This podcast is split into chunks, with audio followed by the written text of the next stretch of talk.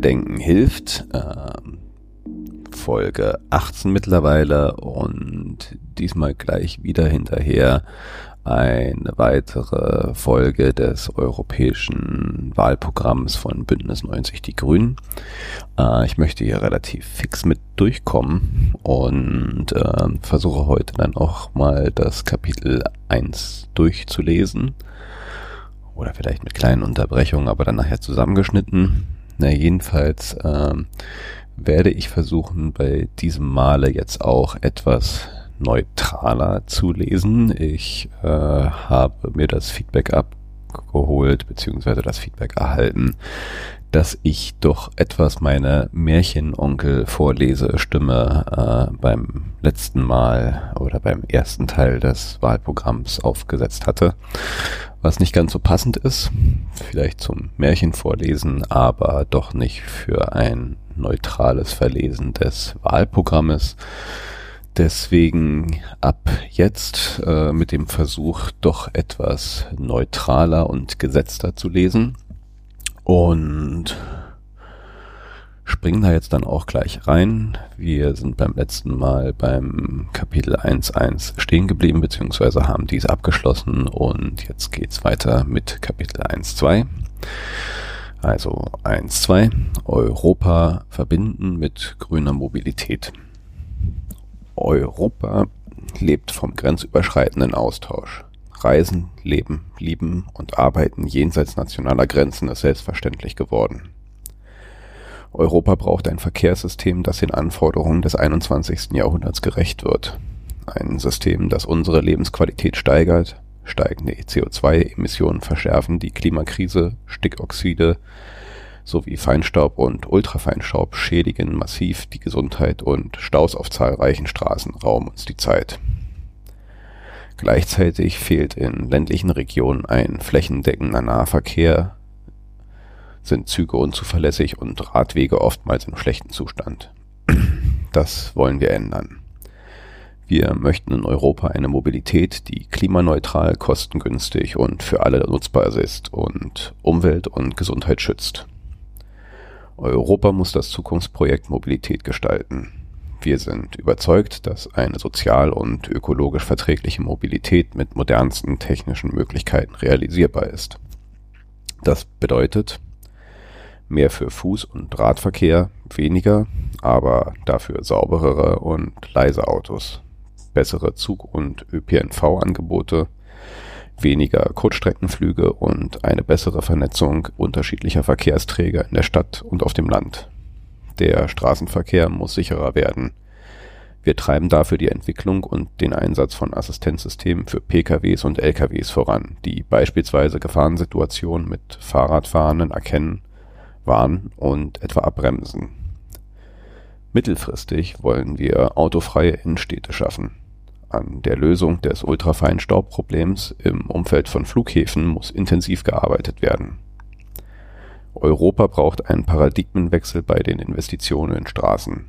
Statt Milliarden in den Neubau zu stecken, muss die bröckelnde öffentliche Infrastruktur dringend saniert werden. Damit der Verkehrssektor jetzt seinen Beitrag zum Klimaschutz leistet, fordern wir die Einführung eines CO2-Preises auf alle fossilen Brennstoffe damit aktuell sauberere Antriebe im Verhältnis günstiger werden. Auch die Produktion von Palmölkraftstoffen führt durch die Rodung des Regenwalds zu erheblichen Mengen CO2. Die Beimischung dieser Stoffe wollen wir beenden. Einer der Hauptverursacher von Lärm ist der Verkehr. Entsprechend gesundheitlich belastet sind Anwohnerinnen von lauten Straßen. Wir setzen uns für die leise Mobilität ein und treten für strengere Grenzwerte ein. Der Lärm aus absichtlich laut gestalteten Motorrädern und Autos schwillt immer weiter an. Wir wollen die Normtest und für Flugfahrzeuglärm der Realität anpassen. Die EU-Lärmgrenzwerte sind in allen Betriebszuständen und allen Frequenzen einzuhalten.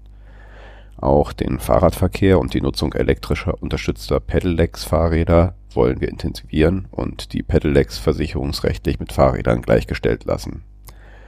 Die mittlerweile 15 europäischen Fernradwege, die Euro-Velorouten, wollen wir ausbauen, um den grenzüberschreitenden Fahrradverkehr zu fördern. ein europäisches Schienennetz knüpfen. Um die grüne europäische Mobilität zu fördern, muss Europa auf der Schiene noch mehr zusammenwachsen. Anstatt vorrangig milliardenschwere Großprojekte wie Stuttgart 21 mit wenig europäischen Nutzen zu finanzieren, müssen europäische Fördermittel gezielt für bestehende und fehlende Abschnitte eingesetzt werden. Das europäische Eisenbahnnetz ist noch immer ein Flickenteppich mit zahlreichen Lücken an den nationalen Grenzen. Das 2016 erstmals aufgelegte europäische Lückenschlussprogramm ist ein grüner Erfolg, der deutliche Verbesserungen schafft. Aber schon jetzt wird deutlich, dass die Nachfrage das Programm überfordert. Deswegen fordern wir eine Verdopplung der Mittel. Damit schaffen wir mit wenig Aufwand einen besseren grenzüberschreitenden Schienenverkehr. Davon profitieren gerade die Menschen, die alltäglich darauf angewiesen sind. Mobilität ist Grundlage für gesellschaftliche Teilhabe. Die Infrastruktur muss in öffentlicher Hand bleiben. Nur so kann ein gutes und attraktives Verkehrsangebot gesichert werden. Während man in Europa relativ einfach mit dem Auto über Grenzen fährt, müssen im Schienenverkehr oftmals Loks, Personal und Strom gewechselt werden. Das kostet nicht nur Zeit, sondern macht den Zugverkehr insgesamt unattraktiver. Deshalb müssen die unterschiedlichen nationalen Verkehrsnetze europaweit vereinheitlicht werden. Ein gemeinsames Verkehrsnetz braucht gemeinsame Standards von Ticketsystemen und Bahnsteighöhen bis zu Sicherheitsstandards. Nur wenn die Kleinstaaterei aufhört, kann Europa mehr Personen- und Güterverkehr auf die Schiene verlagern. Das schont das Klima, senkt die Belastung durch Schadstoffe. Eine Akzeptanz in der Bevölkerung für mehr Güter auf der Schiene wird es aber nur geben, wenn Güterzüge deutlich leiser werden. Dafür werden wir uns weiter einsetzen. Wir brauchen massive Investitionen in transnationalen Güter- und Personenverkehr. Wir setzen uns für die Wiederaufnahme europäischer Nachtzüge zwischen allen Metropolen und einen funktionierenden Pendelverkehr in Grenzregionen ein. Eine gemeinsame Finanzierung bzw. eine Fondslösung kann das unterstützen. Damit Europa über die große Distanz zusammenwachsen kann, müssen Züge auch für lange Strecken endlich eine ernstzunehmende Alternative zu Auto und Flugzeug werden. Nur so wird es weniger Kurzstreckenflüge in Europa geben. Wir machen uns für ein europäisches Hochgeschwindigkeitsbahnnetz stark, mit dem wir Athen und Helsinki, Madrid und Budapest verbinden. Weltmarktführer für saubere Mobilität. Um die Mobilität der Zukunft zu prägen, muss Europa den Wandel gemeinsam mit der Fahrzeugindustrie anpacken. Neue Automobilhersteller Mobilitätsdienstleister und Digitalkonzerne aus den USA und China fördern die europäischen Hersteller heraus. Nur wer die saubersten, bequemsten und intelligentesten Mobilitätslösungen anbietet, kann internationaler Marktführer bleiben. Dabei geht es um unglaublich viel Wertschöpfung, Arbeitsplätze, Klima und Gesundheitsschutz, um nur wenige, einige wenige Aspekte zu nennen. Es sind vor allem die nationalen Regierungen und oft Deutschland, die in Brüssel die CO2-Werte für Autos verwässern. Diese Tricksereien vertuschen und strengere Abgastests blockieren.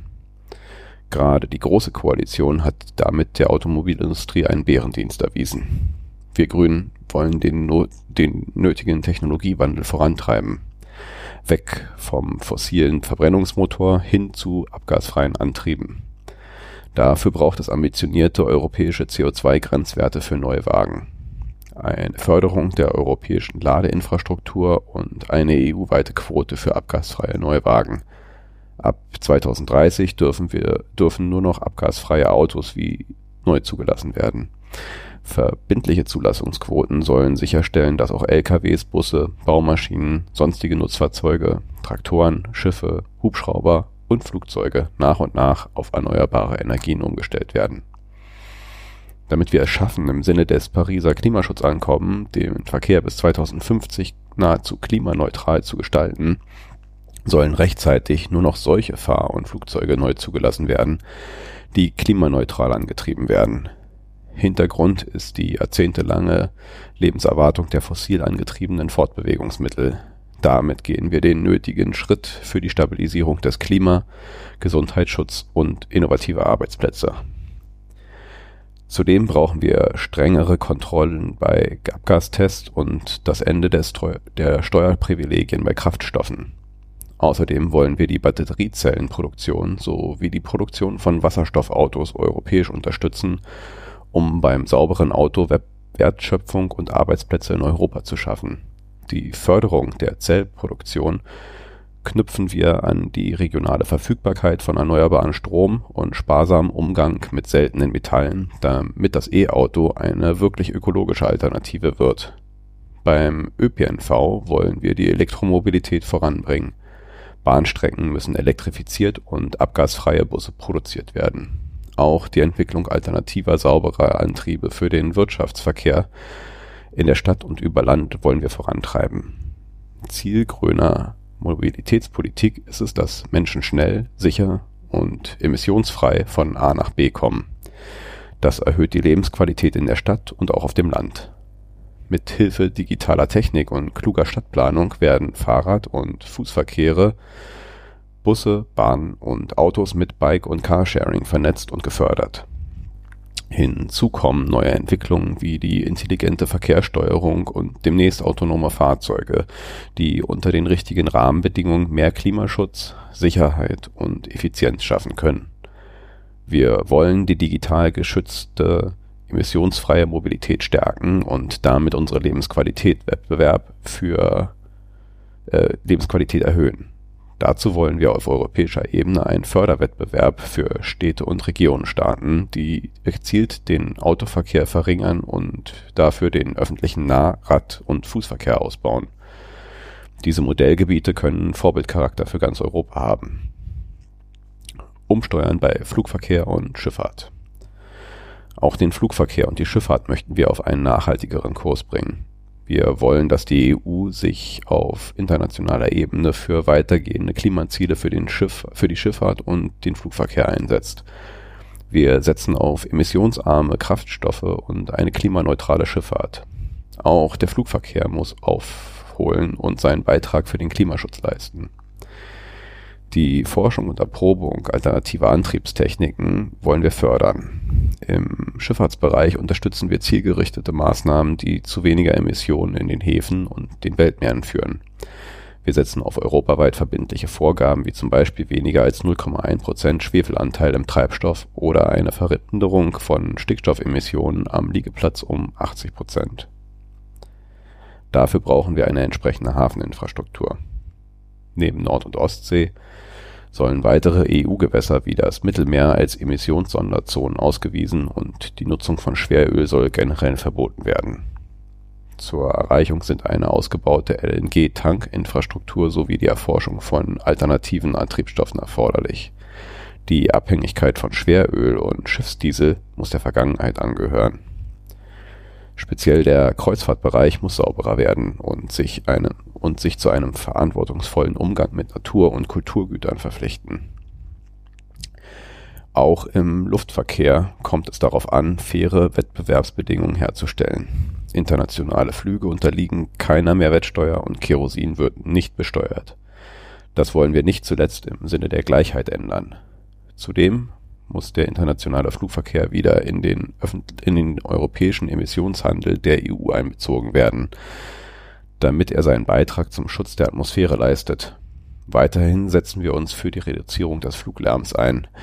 Die aktuellen Regelungen sollen so ausgestaltet werden, dass sie wirksam das zu Lärmminderungen führen. Wer grün wählt, stimmt für eine europäische Verkehrswende mit Vorfahrt für umweltverträgliche und vernetzte Mobilität, die Förderung sauberer Fahrzeuge und zukunftsfester Arbeitsplätze, eine Schifffahrt ohne Schweröl, dafür mit erneuerbaren Antrieben, ein Umstieg auf weniger sauber, weniger sauberere und sicherere Autos, ein Ende der Steuerbefreiung für Kerosin. Kapitel 1.3 Ressourcenschonende Wirtschaftsdynamik entfachen. Europa steht vor der Jahrhunderteaufgabe, seine Wirtschaft ökologisch und sozial äh, sozial mitzugestalten. Unser Ziel ist ein Wirtschafts- und Finanzsystem, das nicht auf Kosten von Mensch und Umwelt geht und sich an den planetaren Grenzen orientiert. Dazu müssen unter anderem die sozialen und ökologischen Kosten unserer Art zu wirtschaften und zu leben transparent gemacht und in Preise integriert werden. Mögliche negative Auswirkungen auf die Verteilungsgerechtigkeit müssen angemessen aufgefangen werden. Wir Grünen bleiben dagegen hartnäckig, wenn es darum geht, der Wirtschaft einen ökologischen und sozialen Rahmen zu setzen. Erst dieser Rahmen ermöglicht es der Wirtschaft in einem fairen Wettbewerb ihre Innovationskraft, ihre Ingenieurskunst und ihre technologischen Stärken unter Beweis zu stellen. Das wollen wir unterstützen. Wir wollen eine Modernisierungsoffensive zur Förderung ressourcenschonender und CO2-armer Innovationen. Dafür brauchen wir eine industriepolitische Strategie, die die europäische Wirtschaft fit für die Zukunft macht und eine neue Wirtschaftsdynamik entfacht. So vereinen wir eine hohe Lebensqualität und gute Jobs mit dem Erhalt unserer natürlichen Lebensgrundlagen. Wir wollen einen Wettbewerb um die ökologischste Produktionsweise entfachen. Die Ökodesign-Richtlinie muss Recycling und Ressourceneffizienz fördern und fordern. Auch wollen wir erreichen, dass die jeweils ressourcenschonendste Produktionsweise nach einiger Zeit zum Standard erklärt wird, den dann alle einhalten müssen. Die Ökodesign-Richtlinie hat das Potenzial, 90 Milliarden Euro pro Jahr an Energie- und Materialkosten einzusparen und eine Million Jobs zu schaffen. Insgesamt können mit einer ressourcenschonenden Wirtschaftsweise bis zu 2,8 Millionen neue Arbeitsplätze in, Deutsch, in Europa schaffen. Wir verbrauchen die Ressourcen und Rohstoffe unserer Planeten in einem atemberaubenden Tempo. Für nachhaltigen Wohlstand brauchen wir eine Kreislaufwirtschaft, die wertvolle Rohstoffe wiederverwendet.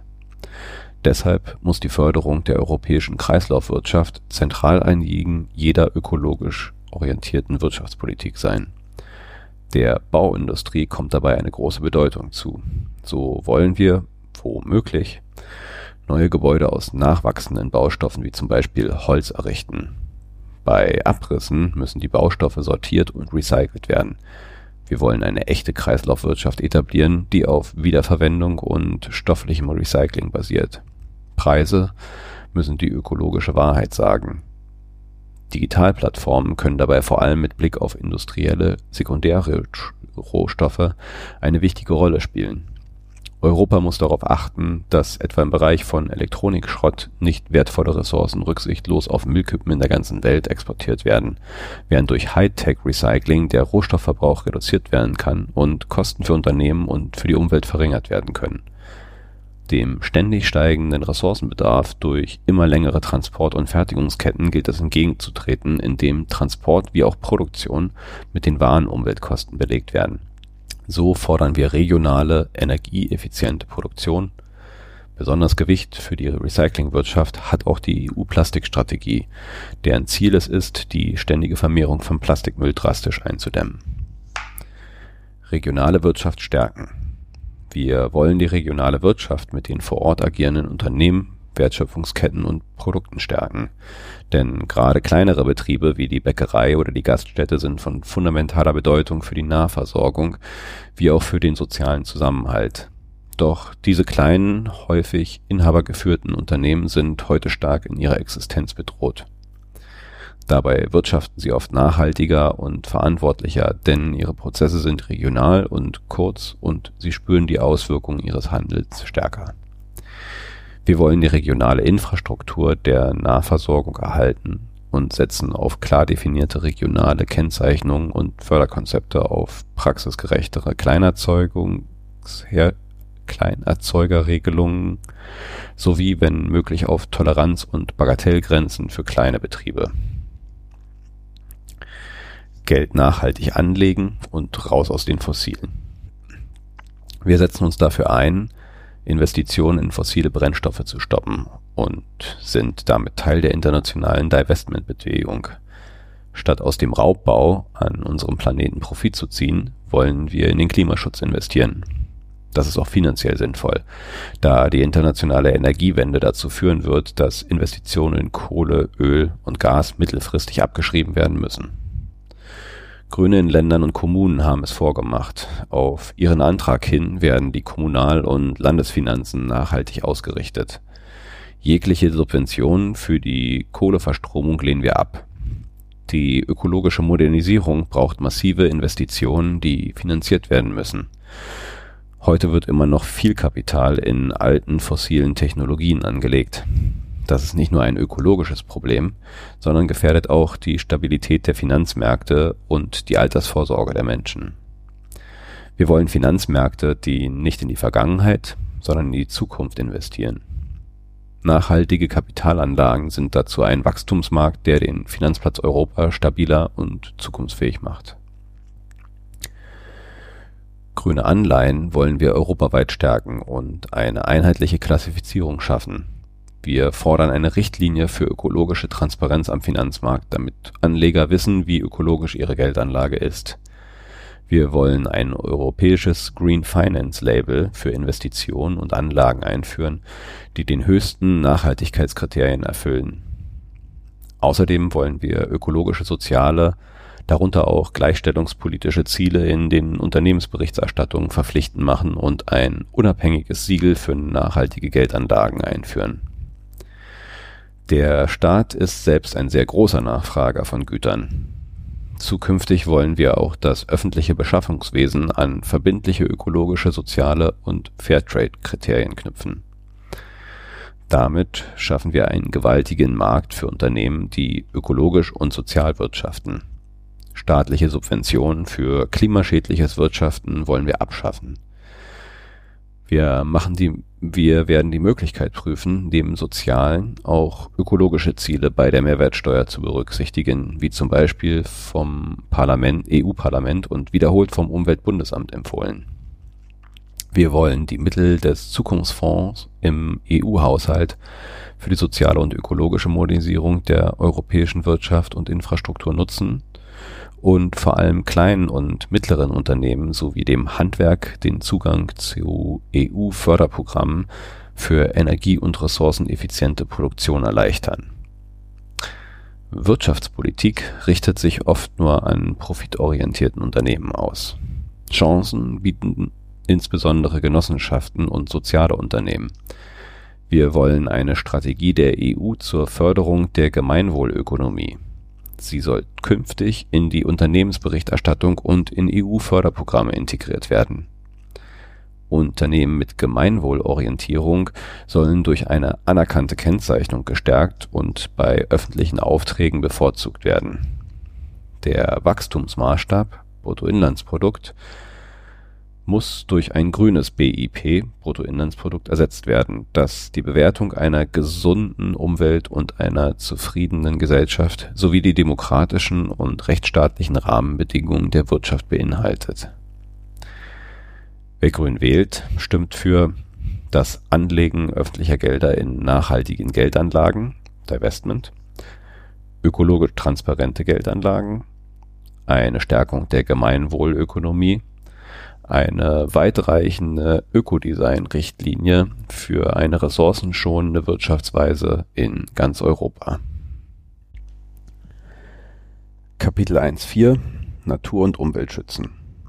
Sauberes Wasser, reine Luft, gesunde Böden und intakte Landschaften bilden unsere Lebensgrundlagen. Aber diese sind bedroht. Der ehemals große Reichtum an Tieren, Pflanzen und Lebensräumen schwindet täglich. Lebensräume gehen verloren, Arten sterben aus. Auf den Wiesen und in den Wäldern wird es stiller, es brummt, summt und zwitschert immer weniger. Die Vogelpopulation in Deutschland hat sich in den letzten 30 Jahren halbiert. Die Anzahl von Insekten ist seit 1989 um bis zu 80 Prozent zurückgegangen. Rund ein Drittel der bei uns heimischen Arten sind bedroht, darunter viele Bienen. Diese sind jedoch essentiell für die gesamte Landwirtschaft. Ihr Fehlen bedeutet daher auch, einen großen volkswirtschaftlichen Schaden. Auch in anderen europäischen Ländern sieht die Situation nicht viel besser aus. Wir setzen unsere Kraft dafür ein, den negativen Trend beim Artensterben zu stoppen. Wir wollen eine artenreiche und intakte Natur erhalten und dort wiederherstellen, wo sie bereits Schaden genommen hat. Das bedeutet auch, dass Natura 2000 Gebiete verteidigen, verbessern und Schutzgebiete womöglich vergrößern wir wollen, dass Großschutzgebiete besser geschützt und entwickelt werden. Dazu gehören insbesondere Nationalparks, Biosphärenreservate und auch Naturparks. Wir begrüßen die Rückkehr von Luchs und Wolf, den besonderen Schutzstatus dieser Arten wollen wir erhalten. Ein gutes Wolfsmanagement-Programm zum Wildtiermonitoring und zur Vermeidung von Mensch-Wildtier-Konflikten werden wir fördern. Die EU und damit ihre Mitgliedstaaten hat sich im Rahmen der Vereinten Nationen verpflichtet, den Artenrückgang und die Zerstörung natürlicher Lebensräume bis 2020 aufzuhalten und wird diese Ziele voraussichtlich deutlich verfehlen. Wir fordern daher umgehend eine ambitionierte Strategie zum Erhalt der biologischen Vielfalt für den Zeitraum nach 2020 und ein Nachfolgeprogramm für das siebte Umweltaktionsprogramm zu erarbeiten die globalen Ziele für nachhaltige Entwicklung wollen wir darin als neue Leitprinzipien verankern. Der Schutz und die Bereitstellung globaler Gemeingüter erfordern multilaterale Kooperation und angemessene Lastenteilung nach dem Prinzip der gemeinsamen, aber unterschiedlichen Verantwortung nach dem Beispiel des Pariser Klimaschutzabkommen streben wir globale Vereinbarungen mit vergleichbarem Konkretisierungsgrad zum Erhalt der Biodiversität und für den Meeresschutz an. In den letzten Jahren war es immer wieder die Europäische Union, die im Bereich der Umwelt- und Naturschutzgebung Druck gemacht hat. Und es waren die nationalen Regierungen, die sie verwässert und nicht erfüllt haben. Dann sanktioniert die EU um einen der letzten intakten Wälder in Europa zu retten, hat der Europäische Gerichtshof die polnischen Regierungen durch Androhung von Strafzahlungen gezwungen, die Abholzung des Białowieża-Waldes zu stoppen. Ebenso hat die EU Deutschland aufgrund der zu hohen Nitratwerte in unserem Wasser verurteilt. Die gute gesetzliche Grundlage beim europäischen Umwelt- und Naturschutz muss von der EU-Kommission und den Mitgliedstaaten umfassend umgesetzt werden Hierzu sind auf allen Ebenen personelle und finanzielle Kapazitäten zu schaffen. Außerdem muss die EU-Kommission ihre Rollen als Hüterin der Verträge und des EU-Rechts ernst nehmen und hierfür Verstöße gegen das europäische Umweltrecht konsequent durch Vertragsverletzungsgefahren ahnden. Ah, Vertragsverletzungsverfahren ahnden. Umweltschädliche Subventionen und umweltschädliche Im- und Exporte wollen wir abbauen und damit nachhaltige Produkte und Produktionsverfahren fördern. Außerdem wollen wir transeuropäische grüne Korridore für Biotope vorantreiben und den Naturschutz besser finanzieren. Um Lebensgrundlagen in der EU zu erhalten, braucht es eine intakte Natur. Dafür fördern wir mehr Wild Wildnisflächen, möglichst bis 2030 wollen wir die Wildnisflächen in der Europäischen Union verdoppeln. Dafür muss Deutschland mit gutem Beispiel vorangehen und sein beschlossenes Ziel von 2% Wildnis bis 2020 umsetzen. Doch all das bringt uns nur voran, wenn wir das mit einer Agrarwende, weniger Pestiziden und Dünger auf den Feldern, mehr agrarstrukturellen Elementen wie Hecken, Randstreifen oder Blühflächen und mehr ökologischen Landbau verbinden.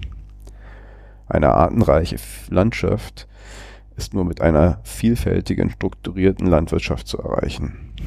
Für Umwelt- und Tierschutzverbände wollen wir ein volles Verbandsklagerecht schaffen, mit dem Verstöße gegen Umwelt- und Tierschutzgesetze geahndet werden können. Nur so kann das Umwelt- und Tierschutz nur so kann der Umwelt- und Tierschutz gegenüber kurzfristigen Industrieinteressen gestärkt werden. Hierzu wollen wir den Anwendungsbereich des Vorschlags der EU-Kommission für eine Verbandsklage im Verbraucherinnenrecht entsprechend ausweiten.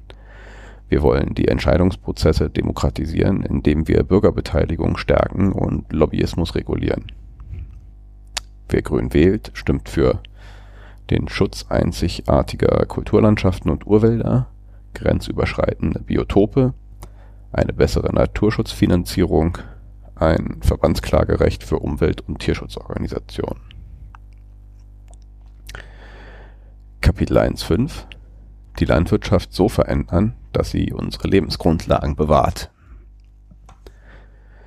Wir streiten und werben für eine vielfältige, nachhaltige, regional verankerte bäuerliche Landwirtschaft, die Natur und Tiere schont und gesundes Essen für uns alle erzeugt. Wir wollen eine konsequente Neuausrichtung hin zu einer europäischen Agrar- und Ernährungspolitik, die im Einklang mit den Zielen der EU in der Klima-, Umwelt- und Verbraucherinnen- und Entwicklungspolitik Zudem möchten wir die vielfältigen Kulturenlandschaften in Europa und lebendige ländliche Räume mit zukunftsfesten Betrieben erhalten und das Höfesterben stoppen. Deswegen streiten wir für die europäische Agrarwende, für den Aufbau einer nachhaltigen Lebensmittelproduktion, die sowohl eine gesunde Ernährung sichert als auch hohen Umwelt- und Tierschutzstandards genügt, faire Preise für die Landwirtschaft, Landwirtinnen erzielt und eine vielfältige Agrarstruktur fördert. Wir brauchen eine ganzheitliche Strategie für eine Ernährungswende. Wir wollen ein Umfeld schaffen, in dem es leicht ist, sich gesund zu ernähren. Verbraucherinnen haben das Recht zu wissen, was drin ist. Sie wollen gutes Essen ohne Gentechnik, Antibiotikarückstände und Geschmacksverstärker. Deshalb fordern wir eine leicht verständliche Nährwertampel. Eine Reduktion von Zucker, Salz und Fett in hochverarbeiteten Lebensmitteln und eine obligatorische Tierhaltungs- und Gentechnikkennzeichnung. Wir setzen uns für eine nachhaltige Ernährung ein, die gut für die Verbraucherinnen ist und der Stadt und Land gemeinsam Umwelt, Klima, Tiere und Böden schützen. Wir setzen uns außerdem gegen Lebensmittelverschwendung ein. Wie schon in Frankreich praktiziert, müssen Supermärkte mit einer Größe von mehr als 400 Quadratmetern ihre nicht verkauften Lebensmittel entweder an karitative Einrichtungen spenden, in dafür eingerichteten Regalen kennzeichnen und kostenlos abgeben oder als Tierfutter bzw. Kompost recyceln. Bis dahin entkriminalisieren wir das Containern mit Förderprogrammen für Foodsharing und dem Ersatz des Mindesthaltbarkeitsdatums durch ein Verzehrdatum erhöhen wir die Verwertbarkeit von Lebensmitteln. Zusammen mit Landwirten und Umweltverbänden haben wir schon viel erreicht. Immer mehr Verbraucherinnen in der EU wollen gesunde, ökologisch und regional produzierte Lebensmittel. Daher ist Biolandbau längst ein fester Bestandteil der europäischen Landwirtschaft geworden. Genauso setzen sich immer mehr Menschen in der EU mit uns und für eine bessere Tierhaltung und mehr Umweltschutz in der Landwirtschaft ein, wie zuletzt die Europäische Bürgerinitiative gegen Glyphosat, Glyphosat gezeigt hat. Doch der Handlungsdruck bleibt groß. Unser mittelfristiges Ziel muss sein, die Landwirtschaft in der EU nach ökologischen Kriterien auszurichten ähnlich wie das EU-Biosiegel sie gegenwärtig schon vorsieht. Durch intensive Landwirtschaft und Monokulturen gehen noch immer europaweit fruchtbare Böden verloren. Das Artensterben geht ungebremst weiter, der Pestizideeinsatz ist ungemindert hoch und industrielle Tierhaltung degradiert Tiere zu Rohstoffen die Landwirtschaft, die zu den Hauptbetroffenen der Klimakrise gehört, ist selbst für einen nicht geringen Anteil des Ausstoßes klimaschädlicher Gase und dadurch mit für die Erderhitzung verantwortlich. Es ist höchste Zeit, eine Agrar- und Ernährungspolitik zu entwickeln, die die Landwirtschaft in der EU zukunftsfähig macht. Der Schutz von Klima, Boden, Wasser, Artenvielfalt und Tieren steht im Mittelpunkt dieser neuen Landwirtschaftspolitik. Die Agrarpolitik sollte dazu beitragen, dass die Konsum- und Produktionsstrukturen in Europa nicht die natürlichen Ressourcen und die Lebensmittelgrundlagen bei uns in Europa und in sich entwickelnden Ländern zerstören, indem EU-Agrarprodukte zu Dumpingpreisen die Märkte Afrikas, Asien und Lateinamerikas überfluten. Vielmehr muss sie dazu beitragen, dass die bäuerliche Landwirtschaft weltweit erhalten wird und die nachhaltigen Entwicklungsziele erreicht werden Qualität statt Masse, Neuausrichtung der Agrarförderung. Um die europäische Landwirtschaft an die gesellschaftlichen Herausforderungen anzupassen, muss sich vor allem das, die Ausgestaltung der aktuellen EU-Agrarförderpolitik grundlegend ändern. Immer noch kommt der größte Teil der bisher knapp 60 Milliarden Euro, mit denen die Landwirtschaft jährlich subventioniert wird, insbesondere großen Betrieben zugute und fördert so Umweltzerstörung, Industrialisierung, Höfesterben und Exportorientierung. Die Mittel belohnen zudem pauschal Bodenbesitz. Eine neue gemeinsame Agrarpolitik (GAP) dagegen soll ausschließlich die über gesetzliche Standards hinausgehenden Leistungen der Landwirtinnen für das Gemeinwohl fördern und ihnen so Alternativen zum Prinzip Wachse oder Weiche eröffnen öffentliche Mittel müssen für eine echte Transformation hin zu einer für Mensch, Natur und Umwelt nachhaltigen Landwirtschaft verwendet werden. Der Ausbau der ökologischen Landwirtschaft, eine natur- und artgerechte Landwirtschaft wie auch eine artgerechte und flächengebundene Tierhaltung werden dann gezielt unterstützt. Gleiches gilt beispielsweise für Betriebe, die weniger oder gar keine Pestizide einsetzen oder Naturschutzmaßnahmen durchführen. Die bisher überwiegend an der Fläche anknüpfenden Förderung, die vor allem industriell wirtschaftenden Betrieben zugutekommt, soll abgeschafft werden. Nur mit dem Prinzip öffentliches Geld für öffentliche Leistung lassen sich die hohen Agrarzahlungen noch rechtfertigen. Die Vorhaben für diese Leistungen müssen auf EU-Ebene definiert werden, damit die Mitgliedstaaten nicht um den niedrigsten Standards konkurriert Voraussetzung für jedwede Förderung ist das Einhalten von Umwelt und Sozialstandards, die ebenfalls für alle Mitgliedstaaten auf EU-Ebene festgelegt werden müssen. Im Rahmen der GAP fordern wir einen Naturschutzfonds von 15 Milliarden Euro jährlich für Naturschutzmaßnahmen in der Agrarlandschaft. Die EU muss zum Ziel haben, Kleinbäuerinnen in ärmeren Ländern dazu, dabei zu unterstützen mit agrarökologischen Methoden Lebensmittel für lokale und regionale Märkte herzustellen und so zur Ernährungsmittelsicherheit und Souveränität beizutragen. Gleichzeitig müssen die Länder auch stärker beim Aufbau von Wertschöpfungsketten unterstützt werden. Wir wollen ein Monitoring der externen Auswirkungen der GAP einführen. Auch die Übermacht der, des Einzelhandels trägt dazu bei, dass Landwirtinnen in Europa in einem brutalen Wettbewerb sowie Kleinsterzeugerinnen wie etwa in Afrika und Lateinamerika in den Ruin getrieben werden.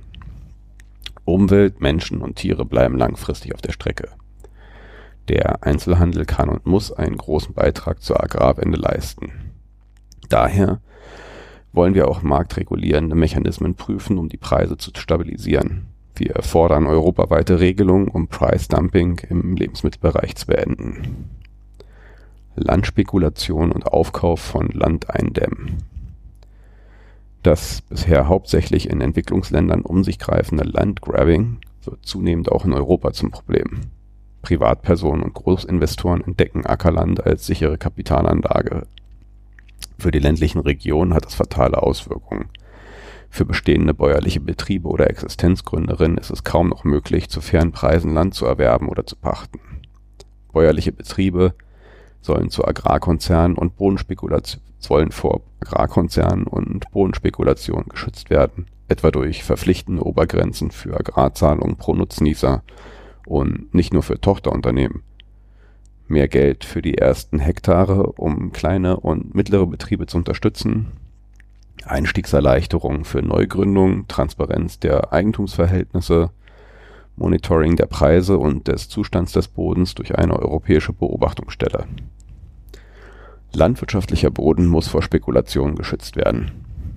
Antibiotikaresistente Bakterien aus landwirtschaftlicher Tierhaltung können bei Menschen zu Infektionen und Todesfällen führen. Wir setzen uns für eine antibiotikafreie Tierhaltung ein. Damit stärken wir die menschliche Gesundheit, sorgen für eine tiergerechte Haltung und senken den Nitratgehalt in den Gewässern. Trinkwasser und Gewässer schützen. Wasser ist ein kostbares Gut, das geschützt werden muss. Der Zugang zu sauberem Wasser ist ein Menschenrecht. Doch fast zwei Millionen Menschen in Europa haben keinen ordentlichen Zugang zu Trinkwasser oder sanitärer Versorgung. Die Erderhitzung verschärft diese Situation. In südlichen Ländern wie Spanien, Italien oder Griechenland wird Wasser bereits zu einem immer knapperen Gut. Unsere Art zu konsumieren und zu wirtschaften verschwendet und verschmutzt Wasser zu leichtfertig. Um das Menschenrecht auf Wasser in der EU zu verankern, gründete sich 2012 die europäische Bürgerinitiative Right to Water, die wir von Anfang an unterstützt haben Knapp 1,7 Millionen Europäerinnen aus 13 EU-Mitgliedstaaten trugen diese ersten erfolgreiche europäische Bürgerinitiative. Wir werden uns weiterhin jedem Versuch entgegenstellen, die öffentliche Wasserversorgung zu, zum Investitionsobjekt für internationale Unternehmen zu machen. Unser Leitbild sind lebendige Flüsse und Seen in Europa, die in einem guten ökologischen Zustand sind. Gesunde Gewässer sind besonders wertvolle Ökosysteme, denn sie garantieren Artenreichtum. Doch davon sind in vielen Teilen der Europäischen Union noch meilenweit, doch, doch davon sind wir in vielen Teilen der Europäischen Union noch meilenweit entfernt. Deshalb setzen wir uns vehement für eine ambitionierte Umsetzung der Wassereinnahmerichtlinie ein und werden diese durch entsprechende Leitfäden konkretisieren. Außerdem wollen wir den Antibiotikaeinsatz, eine Gülleüberproduktion und den Einsatz von Pestiziden weiter zurückdrängen. Insekten- und Vogelsterben aufhalten, Glyphosat vom Acker. Die industrielle Landwirtschaft ist eine Hauptursache für das Artensterben. Wichtige Lebensräume für Tiere und Pflanzen gehen durch Ackergifte, Überdüngung, Monokulturen, intensive Landnutzung und fehlende Wildnis verloren. Wir reduzieren den Einsatz von Pestiziden in der Landwirtschaft drastisch, indem wir die giftigsten Pestizide sofort verbieten, darunter auch alle Neon, Neo, Neonicotinoide, Neo, Neonicotinoide, denn sie schaden unseren Insekten und Bienen massiv. Für das Ende des Totalherbizids Glyphosat setzen wir uns weiterhin mit aller Kraft ein und machen Druck auf die Bundesregierung, die schon einmal auf EU-Ebene für die Verlängerung der Glyphosat-Zulassung gestimmt hat. Die Zulassungsverfahren für Pestizide wollen wir auf Basis eines gestärkten Vorsorgeprinzips reformieren und das zugrunde liegende Wissenschaftsprinzip transparenter machen. Es braucht dringend eine unabhängige Risikobewertung sowie strenge Kontrollmechanismen. Als weitere Maßnahmen gegen das Insekten- und Vogelsterben fordern wir die Schaffung von ökologischen Vorrangflächen, wie zum Beispiel Blühstreifen, Hekten, Hecken, Feldlärchenfenstern, Ex Extensivgrünland oder Streuobstwiesen in jedem landwirtschaftlichen Betrieb landwirtschaftliche Ökosysteme stärken. Eine andere Landwirtschaft bedeutet auch, anders anzubauen, gerade im Lichte der Klimaauswirkungen. Das Potenzial verschiedenster Anbaumethoden, robuste landwirtschaftliche Ökosysteme zu bilden, von Push- und Pull-Techniken und Permakultur bis zu Agrarforstsystemen ist ebenso riesig wie das Potenzial ökologischer Anbautechniken widerstandsfähig gegenüber Krankheiten, Trockenheit, Versalzung, Vernässung zu sein. Dieses Potenzial ist aber in Europa nur in Ansätzen erforscht. Wir fordern daher eine deutlich stärkere Forschungsförderung in diesem Bereich, denn, denn aktuell werden agrarökologische Methoden, zu denen auch der zertifizierte, zertifizierte Ökolandblau gehört, in Europa und weltweit nur mit einem Bruchteil der finanziellen Mittel erforscht und weiterentwickelt die konventionelle und gentechnische Ansätze erhalten. Wir setzen uns auch für den Erhalt wertvoller Kulturlandschaften ein, beispielsweise der Streuobstbestände.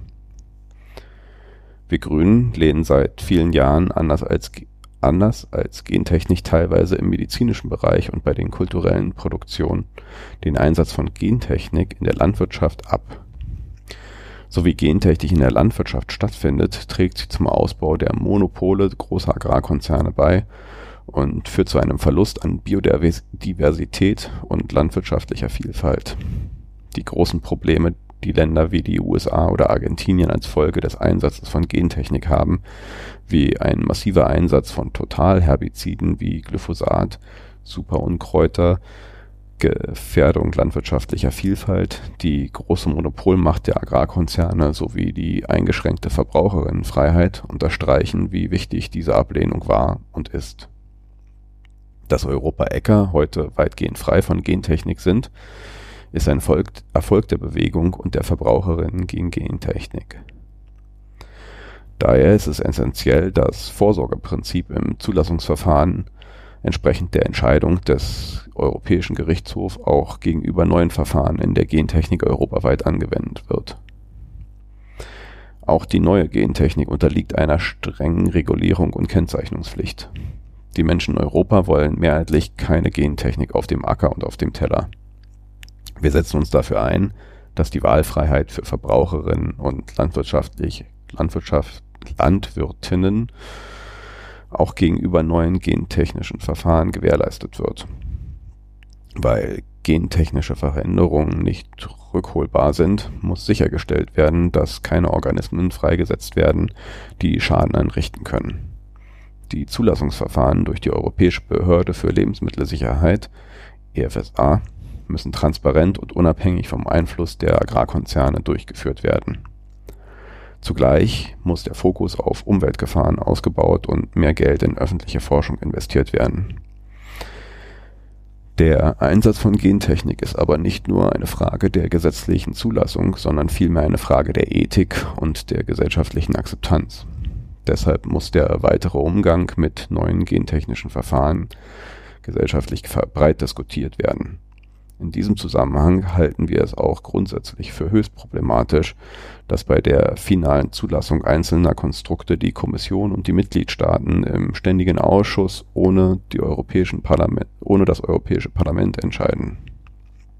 Das können wir so nicht akzeptieren. Wir Grünen werden uns dafür einsetzen, dass das Parlament bei dieser Entscheidung angemessen beteiligt und gehört wird. Eine klare Kennzeichnung von Gentechnik ist zentral.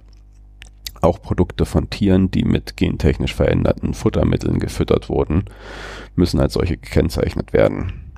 Für den Schutz des gentechnikfreien konventionellen und ökologischen Landbaus ist ein Standortregister nach wie vor unverzichtbar die Regelung zur gesamtschuldnerischen Haftung sind entsprechend so zu gestalten, dass Mehrkosten und Aufwand, die für den gentechnikfreien Landbau entstehen, den Nutzer von Sorten, die mit neuer Gentechnik hergestellt werden, angerechnet werden. Keine Patente auf Saatgut, Pflanzen und Leben. Klonen ein Danke. Die Patentierbarkeit von Saatgut und neue Züchtungen sehen wir kritisch. Sie führt zu immer größeren Monopolen und Agrarkonzerne, der Monopolen der Agrarkonzerne. Landwirtinnen werden damit abhängig gemacht, gerade in den Entwicklungsländern mit fatalen Folgen. Problematisch ist zudem, dass Pestizide bei gentechnisch veränderten Pflanzen häufig eingesetzt werden und die Wahlfreiheit der Verbraucherinnen unterlaufen wird. Der entscheidende Kampf ist daher der um ein Verbot von Patent auf Saatgut und Leben insgesamt. Züchtung muss, wie seit Jahrtausend, Jahrtausenden, ein Open-Source-System bleiben. Das Recht auf Nahrung ist, kein, ist ein Menschenrecht und damit darf es keine Patente auf Pflanzen und auf Tiere geben. Aus Tierschutzgründen lehnen wir den Einsatz des Klonens in der Landwirtschaft ab. Wir wollen weltweit die Rechte der Kleinbäuerin auf freien Austausch und kostenlose Wiederaussaat von Saatgut sichern. Darüber hinaus wollen wir den Auf- und Ausbau lokaler Saatgutbanken fördern, damit traditionelles Wissen und die biologische Vielfalt erhalten und zugänglich bleiben. Sortenvielfalt ist ein wichtiger Baustein, um das Recht auf Nahrung zu verwirklichen und die Landwirtschaft widerstandsfähiger gegen die Folgen des Klimawandels zu machen die zunehmende Konzernmacht zementiert das agrarindustrielle System und arbeitet gegen die dringend notwendige Agrarwende. Die Reform der Wettbewerbsregeln ist der Schlüssel zur Bewältigung der Machtkonzentration im Agrarsystem. Bei zukünftigen Fusionen müssen auch die Auswirkungen auf Umwelt, Artenvielfalt, Gesundheit und Ernährung sowie für die betroffenen Bäuerinnen geprüft werden. Wer grün wählt, stimmt für eine Ausrichtung der europäischen Agrarpolitik an ökologischen Kriterien, sauberes Wasser in ganz Europa, ein Verbot von Glyphosat und giftigen Pestiziden, konsequente Regulierung und Transparenz bei Gentechnik, ein Verbot von Patenten auf Saatgut, Pflanzen und Tiere. Tierschutz stärken Kapitel 1.6 Gerade angesichts der Klimakrise brauchen wir eine Abkehr von den großen Tierbeständen. Neben den ökologischen Problemen wird schlicht die Futtergrundlage zu knapp, wenn wir nicht alle Ziele der Welternährung und des Naturschutzes über Bord werfen wollen. Deshalb sollten alle Förderungen daran gekoppelt werden, dass die Anzahl der Tiere pro Fläche begrenzt wird. Ein Betrieb sollte also nur so viele Tiere haben, wie er mit dem Ertrag seiner Fläche grundsätzlich ernähren kann. Wir wollen eine kreislaufbasierte Landwirtschaft, die überwiegend regional verortet ist, anstatt das Futter aus Übersee zu beziehen. Wir halten Tiere in sehr großer Zahl, um sie zu töten und zu essen. Daraus ergibt sich eine ethische Verpflichtung. Viel zu häufig konkurrieren die EU-Länder um die niedrigsten Preise und reduzieren so die Tierschutzstandards. Wir wollen hingegen, dass die EU alle Tiere durch neue Gesetzgebung und ordnungsgemäße Durchführung bestehender Grundregelungen schützt. Wir wollen den Tierschutz bei Zucht, Haltung, Transport und Schlachtung innerhalb von zehn Jahren durch ordnungsrechtliche Vorgaben erheblich verbessern, sodass Tierhaltung an den Bedürfnissen der Tiere orientiert ist.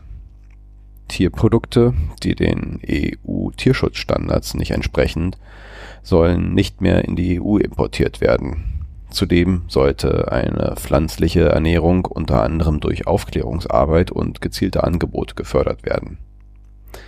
Je nach Tiertransport, je weniger Tiertransporte, desto besser für die Tiere. Falls Transporte nicht vermieden werden können, müssen sie so unstrapaziös wie möglich sein Daher fordern wir, dass Tiere verpflichtend zu einem nahegelegenen Schlachthof gebracht werden müssen, statt zu dem, der am billigsten arbeitet und wollen deshalb Tiertransporte auf maximal vier Stunden begrenzen. Wir wollen regionale Schlachtstätten und mobile Schlachteinrichtungen fördern, sowie regionale Verarbeitungs- und Vermarktungsstrukturen aufbauen, um eine Infrastruktur für regionale tierschutzkonforme Schlachtung zu schaffen.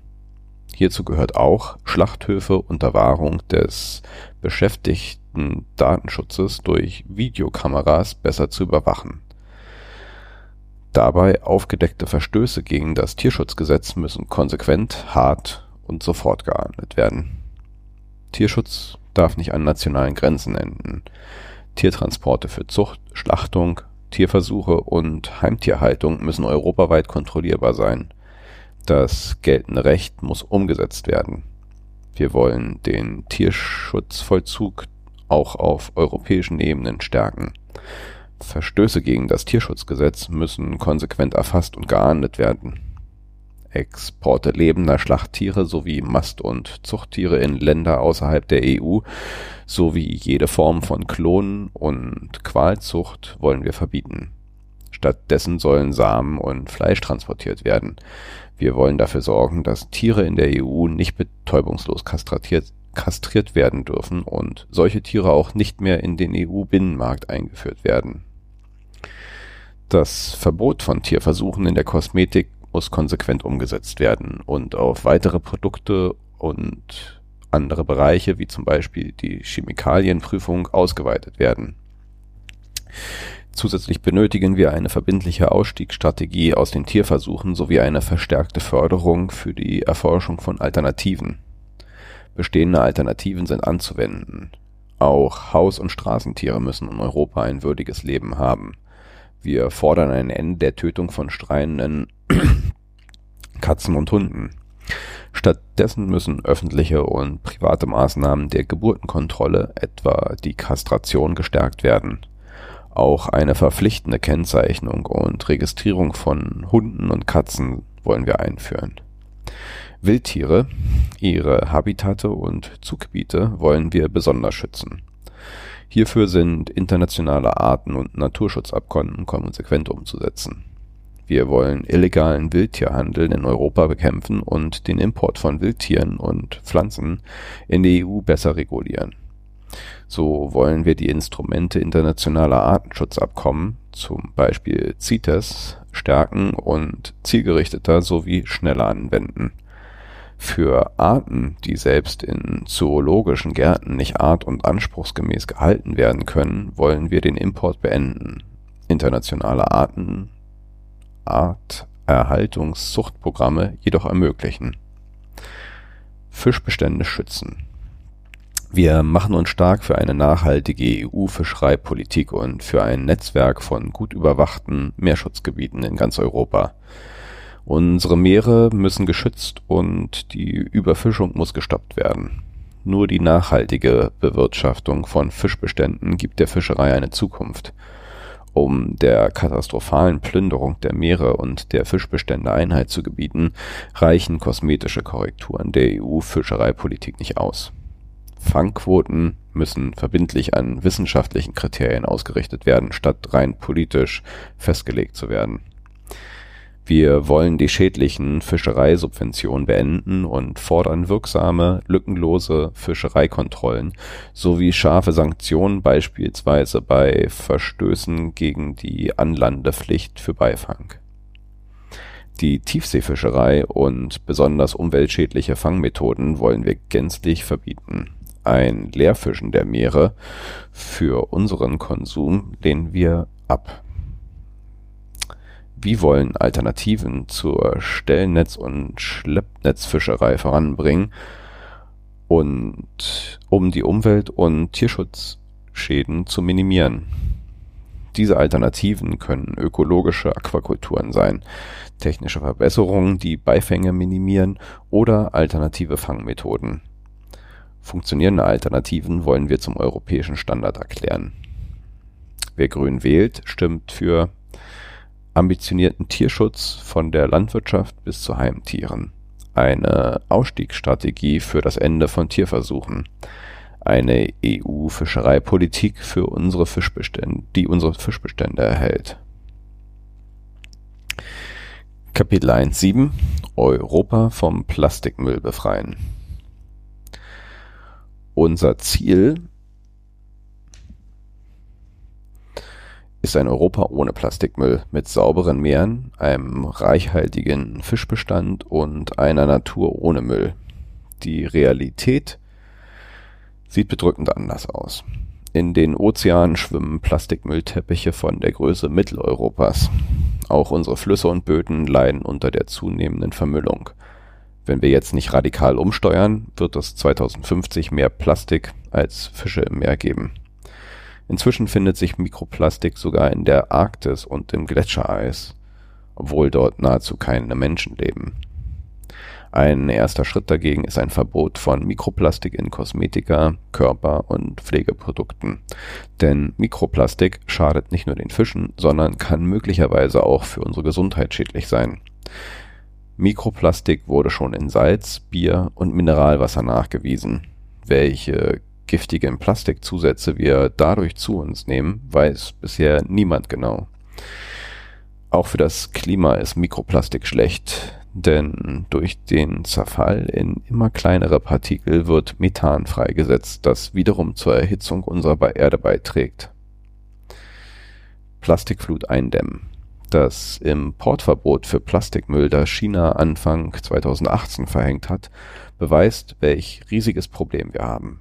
Allein aus Europa importierte China rund 1,5 Millionen Tonnen Plastikmüll pro Jahr.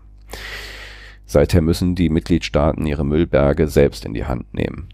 Um die zunehmende Plastikflut einzudämmen, brauchen wir anspruchsvolle Minderungsziele für Plastikabfälle und höhere Recyclingquoten.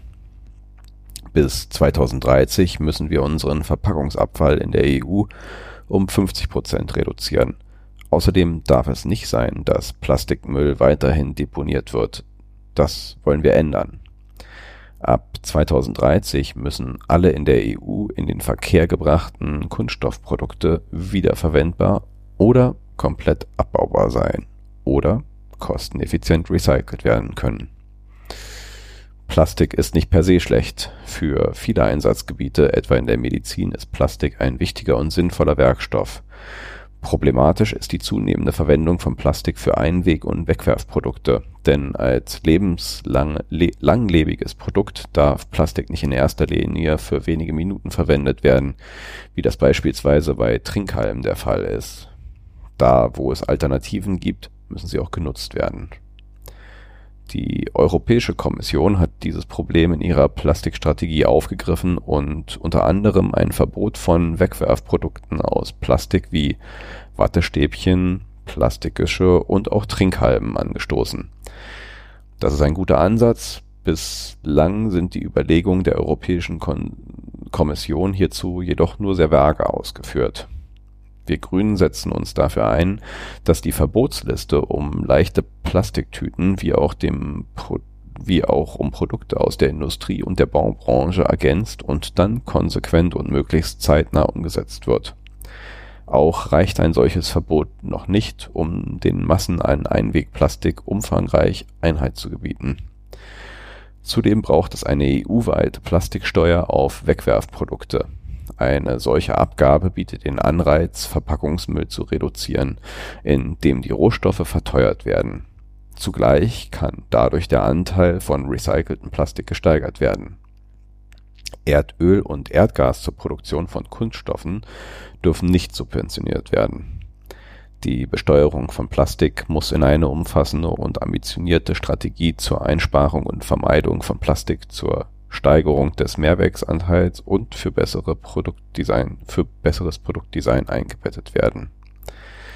Dazu gehört auch, die Forschung und Entwicklung von alternativen Materialien auszubauen. Recycling stärken. Wir wollen das Recycling von Plastik stärken auch hier bietet die Plastikstrategie der EU-Kommission einen guten Ansatz, der jedoch erweitert werden sollte. Die Recyclingkapazitäten in der EU müssen massiv ausgebaut werden. Dazu brauchen wir ein ökologisches und recyclingfreundliches Produktdesign. Die Verpackungsindustrie muss hierzu ihren Beitrag leisten, denn immer mehr Verpackungen setzen sich aus vielen unterschiedlichen Materialien zusammen, was die Recyclingfähigkeit einschränkt. Getränkeflaschen sind ein Alltagsprodukt aus Plastik. Doch während wir in Deutschland ein funktionierendes Mehrwegsystem haben, besteht auf EU-Ebene noch Handlungsbedarf. Qualitativ hochwertige Plastikflaschen können rund 40 Mal wiederbefüllt werden. Das ist wesentlich ökologischer als Einmalflaschen, die direkt in den Müll wandern. Unser Ziel ist eine Mehrwegquote in der EU. Deutschland, Österreich und Portugal sind hier schon sehr viel weiter als andere Mitgliedstaaten.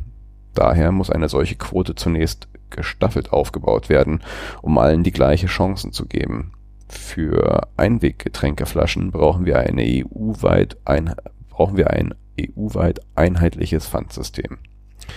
Denn gerade diese Wegwerfprodukte vermüllen unsere Landschaften, Strände und Meere. Mit einer ambitionierten Strategie für ein plastikmüllfreies Europa können wir Vorbild sein. Die Europäische Union muss sich aber auch für eine internationale Plastikkonvention unter dem Dach der Vereinten Nationen einsetzen. Schließlich kennt Plastikmüll keine Grenzen. Wer grün wählt, stimmt für ein Verbot von Mikroplastik in Kosmetika, Körper- und Pflegeprodukten, eine europäische Plastiksteuer, verbindliche Mehrwegquoten, ein EU-weit einheitliches Pfandsystem für Einweg Getränkeflaschen. So, somit sind wir am Ende von Kapitel 1 angekommen. Ich hoffe, so wie ich jetzt äh, diese Kapitel versucht habe einzulesen, passt das etwas besser. Weniger Märchenonkel-Stimme äh, und äh, ein bisschen neutralere Faktenbasiertheit.